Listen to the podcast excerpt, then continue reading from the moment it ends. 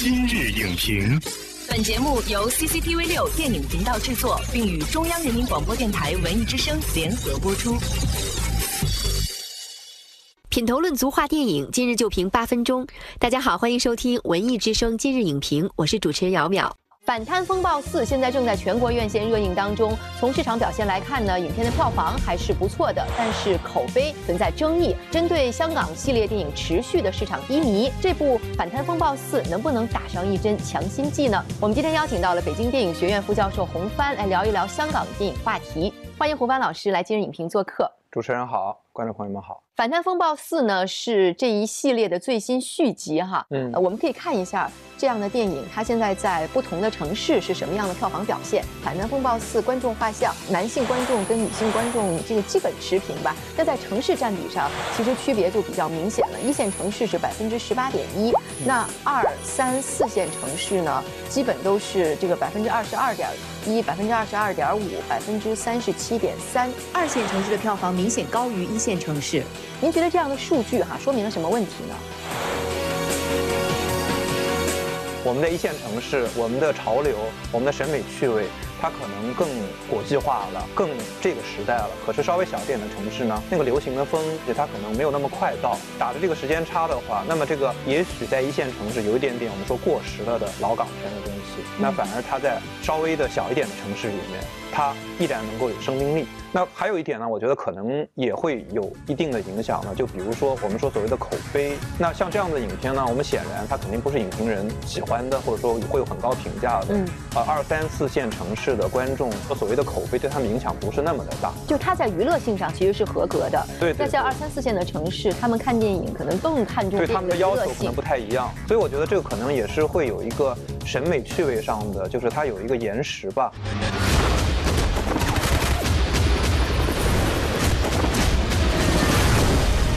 反贪风暴四》呢，现在正在热映。其实这样的电影呢，它更看重二三四线城市，甚至是农村的电影市场。所以您觉得这样的转移哈，究竟是好事儿还是不好的事儿？可以说比较传统的岗位的影片，其实在这个强有力的竞争下的话，在一线城市在抢占市场的可能性就不是那么的大了。嗯，所以我觉得这是一个。呃，还蛮准确的一个战略转移。换一个角度来说的话，正像我们当年年轻的时候去看那个时代八九十年代黄金年代的港片，它其实给我们有一点启蒙的，它所体现到一些香港电影中间非常精准的把握的就市民情感的这个东西，引起强烈的共鸣的。那也许对现在的小城市的观众来说，那也是一个。还不错的一个产品，比如说这个《反贪风暴四》这部影片中间所涉及到一些其实一些现实的，比如像霸凌啊、家庭问题啊、情感问题啊。我们从表面上看起来的话，我们看到好像香港电影已经开始往下农村去、往小城市去、往下坡路走的一个现象吧。但我反而觉得说，它是一个。更明智的一种选择。呃，曾经的香港电影哈，应该是既吸引到一线城市的观众，又吸引到二三四线城市的观众。那我们现在看到最近层出不穷的香港电影哈，基本都是这样的，呃，IP 为主。可是如果一直这样下去的话，会不会就没有市场了呢？这首先呢，就是系列电影，其实是在任何一个电影商业、电影工业发达的环境里面，它是一个非常重要的指标。其实香港系列电影的黄金年代其实已经过去了。香港系列电影的黄金年代一共生产了一百多个系列电影的品牌，如果是影片的话，大概是两百八十部以上，那是一个非常非常繁荣的年代。比如说。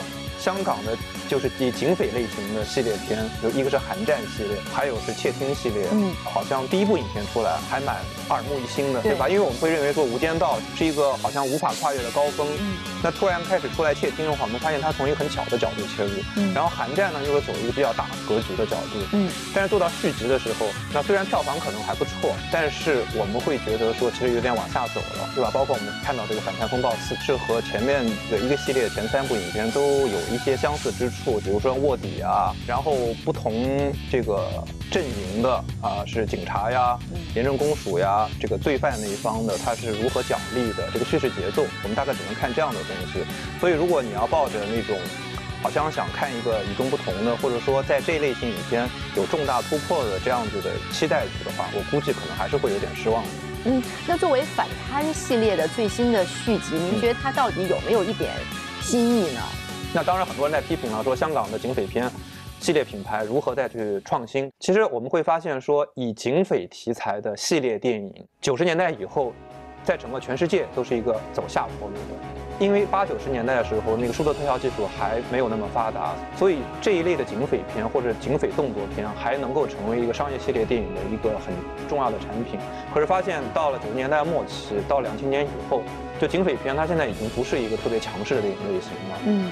所以香港的系列电影警匪片其实能够做到今天《反贪风暴》，我觉得也是非常非常不容易了。票房还不错，那也许它还可以做做六嘛，对不对？所以这样看来哈，《反贪风暴》这一系列电影，它很能正视自己所在的这个位置。所以我的诉求，可能也没有很广阔的一份天地，但是有属于我自己的，呃，那那一盆那一波赚回来就可以。没错没错，就是是这个样的题材，他们很清醒，就是他不可能做成爆款。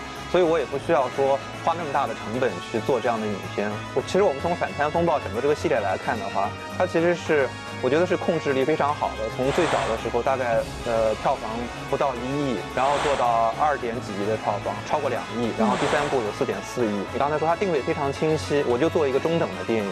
然后呢，我可能有一点毛病，但是我尽量。用一些技术手段加强它的叙事节奏，掩盖它的一些缺陷。那么这样的影片拿出来，然后又再给那些我的目标观众身边不那么挑剔的二三四线城市的观众。如果从整个这个制片策划的环节来说，我觉得是应该算是还蛮成功的。嗯，那如果还想走得更远的话，应该怎么样来做？怎么调整呢？如果我们从整个就是国际的系列电影的发展的趋势来看的话呢，最早的系列电影其实大概是两种方式，一种是故事延续方式，嗯，就一个故事它很长，比如长篇小说改编的，我可以不停地往下去进行。那后来逐渐发展呢，就是人物模式。其实我们看这个《反贪风暴》这个片子，你会发现他其实有一点点往这里走，就是林家栋这个角色，其实是在《反贪风暴》第一集中间出现的一个人物，因为他是个黑警，所以就把他关到监狱里面去了。就到第四的时候，他又重新出来了，也许在后面会和我们的古天乐这个角色友情的，或者说他们是可以联手去办案的这么一个角色。嗯，所以作为对，所以作为系列电影来说，它其实现在来看的话，很重要的就是在一个影片的过程中间去树立起几个不同的吸引观众的人物和人物关系。那么。看观众对哪个人物更更感兴趣、更关心，所以我会我会随着这个观众来去调整，建立起我的系列。感谢洪帆老师为我们做的专业的分析，感谢收看本期今日影评，下期节目再见。再见。本栏目视频内容，请关注 CCTV 六电影频道，周一到周五每晚十点档《今日影评》。